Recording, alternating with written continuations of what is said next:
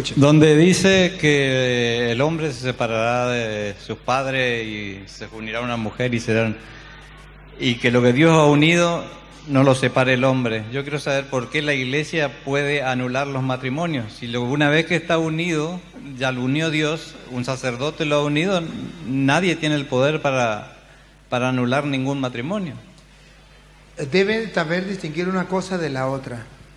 Una cosa es el divorcio. Eso no existe en la iglesia. No, yo no estoy hablando de divorcio, yo estoy hablando de anulación, como dicen que se anula el matrimonio. Para mí no existe la anulación del Pues yo matrimonio. sí estoy hablando del divorcio. Y le voy a hablar del divorcio y le voy a hablar de la anulación, para que usted tenga claras las dos cosas. Primero existe, eh, primero existe la palabra divorcio, que en la iglesia no se admite. El divorcio es que el matrimonio se dio, se realizó con todos los tratos, porque es un contrato. Es un, matrimonio es un contrato, con todos los requisitos del contrato. ¿Están los requisitos del contrato completo? ¿Está firmado? ¿Está sellado? Ese contrato es válido. ¿Faltó algún requisito de los, del contrato?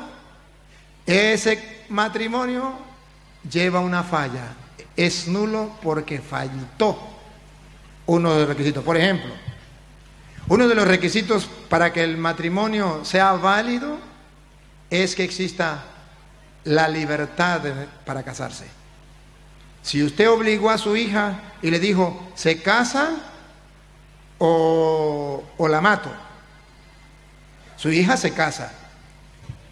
Cuando el sacerdote examina que su hija se casó porque usted le dijo que si no la mataba, él examina que en el contrato falló algo. Tenía que ser en libertad. Y esta mujer se fue al matrimonio sin libertad, obligada por usted.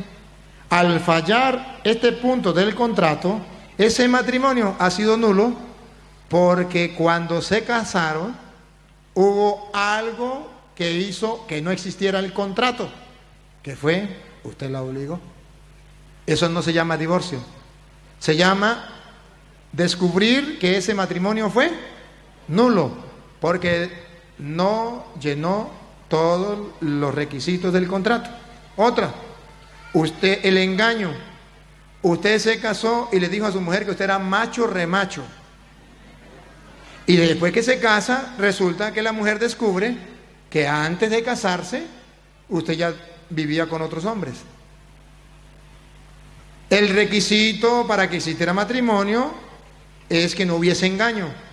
Al fallar ese requisito, entonces no hubo matrimonio, por tanto no hay divorcio. La iglesia dice, aquí no hubo matrimonio. La iglesia no está diciendo, lo voy a divorciar. Dice, aquí no hubo matrimonio, porque para que haya matrimonio debe haber estos requisitos. Ese es el detalle.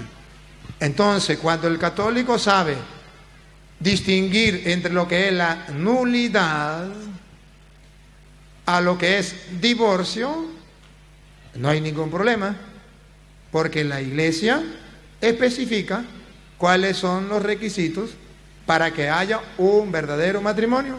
Y Cristo la autoriza cuando dice, "L- lo que ates quedará atado y lo que desates quedará desatado. Es decir, le da la autoridad para que haga el contrato, las normas del contrato. Solamente cuando ha, ha existido el contrato tal y como debe ser, nadie lo puede separar. Pero ¿en qué parte de la Biblia dice que por, es- se tiene que anular por esto, por esto, por aquello? En ninguna parte. Pero sí dice que Jesucristo le dijo a Pedro, a ti te doy las llaves del reino, lo que ates quedará atado y lo que desates quedará desatado. Y si usted lee, por ejemplo, Hechos de los Apóstoles, capítulo 16, versículo 3, verá que en la Biblia no está todo. Y cuando en la Biblia no está todo, se necesita preguntarle a los apóstoles qué vamos a hacer. Y lo que los apóstoles digan, aunque no esté en la Biblia, se ha de enseñar y eso es válido. Hechos 16, 3 en adelante.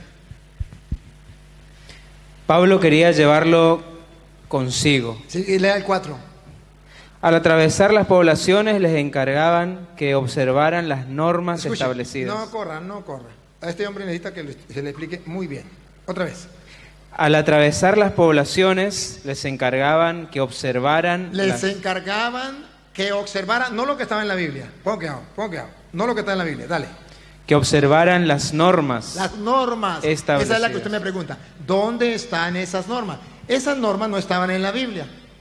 Ellos hasta ahora las estaban sacando. Estamos hablando del capítulo 15, que fue el concilio de Jerusalén, donde sacaron las normas que no existían en la Biblia sobre lo que era la circuncisión. Que tenían que cumplir los judíos, que no tenían que cumplir los que se convertían. Esas normas no estaban en la Biblia. Entonces los apóstoles hacen las normas. Y dice, otra vez, repítalo. Les encargaban que observaran las normas establecidas por los apóstoles. por los apóstoles. Lo establecieron los apóstoles, son normas, hay que cumplirlas, pero no están en la Biblia, pero los, apóstoles las establecieron. ¿Y qué es lo que garantiza que si lo hicieron los apóstoles es válido? Hechos capítulo 15, versículo 28. Cuando sacan esas normas, hay alguien que lo respalda. Y es como si fueran ellos mismos. Es decisión del Espíritu Santo y nuestra no imponerles ninguna carga más que estas cosas indispensables. Eh, es cuestión del Espíritu Santo y nosotros. El Espíritu Santo lo acompaña a los apóstoles. Jesucristo les prometió el Espíritu Santo y ellos están seguros. Entonces, esta norma que da la iglesia, nosotros las observamos porque sabemos que son los apóstoles de Cristo que los guía el Espíritu Santo. Y eso se cumple. Sí, pero las normas las, las normas las hicieron los hombres, como Pero los ahí, dice, apóstoles. pero ahí dice la y Biblia la que se cumple. palabra de Dios dice lo que Dios ha unido, no lo separe el hombre. Pregunto, pregunto, ¿y las normas que sacan los apóstoles se tienen que cumplir según la Biblia esa que usted dice que cree, se tienen que cumplir o no se tienen que cumplir? Repítalo otra vez, Hechos capítulo 16, versículo 4.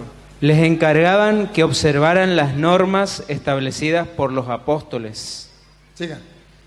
Las iglesias se robustecían en la fe y crecían en número cada día. Entonces, cumplían eso. Si usted mirara que las primeras comunidades, Hechos de los Apóstoles, se encontraron con el mismo problema que usted, que en la Biblia no estaban todas las normas. Entonces, alguien tenía que dictar unas normas. Tenían que acudir a los apóstoles. Ahora, el problema es, si no están en la Biblia, ¿cómo lo creemos? Bueno, pues si el Espíritu Santo guía a los apóstoles, nosotros aceptamos lo que digan los apóstoles. Aquí lo que falta es en nosotros los católicos preguntarnos, ¿creemos que la iglesia de Cristo es la iglesia verdadera? ¿Son los apóstoles, la sucesión de los apóstoles viene en la iglesia católica? ¿Son guiados por el Espíritu? Si la respuesta es sí, pues entonces lo aceptamos. Porque la misma pregunta yo le puedo decir a usted. ¿Cómo sabe usted que el Evangelio de San Mateo es palabra de Dios si la Biblia no lo dice? ¿Cómo sabe usted que San Lucas es palabra de Dios si la Biblia no lo dice? O búsqueme un capítulo y versículo donde diga que eso es palabra de Dios. ¿O dónde están las normas que dicen que el matrimonio puede ser anulado por tal, tal cosa? Exacto, eso no lo dice en la Biblia. Cuando no lo dice la Biblia, ¿por qué creemos que el Mateo es palabra de Dios si no lo dice la Biblia? ¿Por qué creemos que San Lucas es palabra de Dios? Porque lo dicen los apóstoles. La iglesia de Cristo lo dice, nosotros lo creemos. Y ahí el detalle. Por eso es cuestión de fe, de creerle o no creerle a la iglesia de Cristo. Los protestantes dicen, no le creemos a la iglesia de Cristo, no le creemos a los católicos. Si no le creyeran, no leerían nunca el Evangelio de San Mateo, San Marcos, San Lucas, pues las cartas de San Pablo, porque fue la iglesia católica quien dijo que esa era palabra de Dios, aunque no está establecido en la Biblia. Gracias, Padre.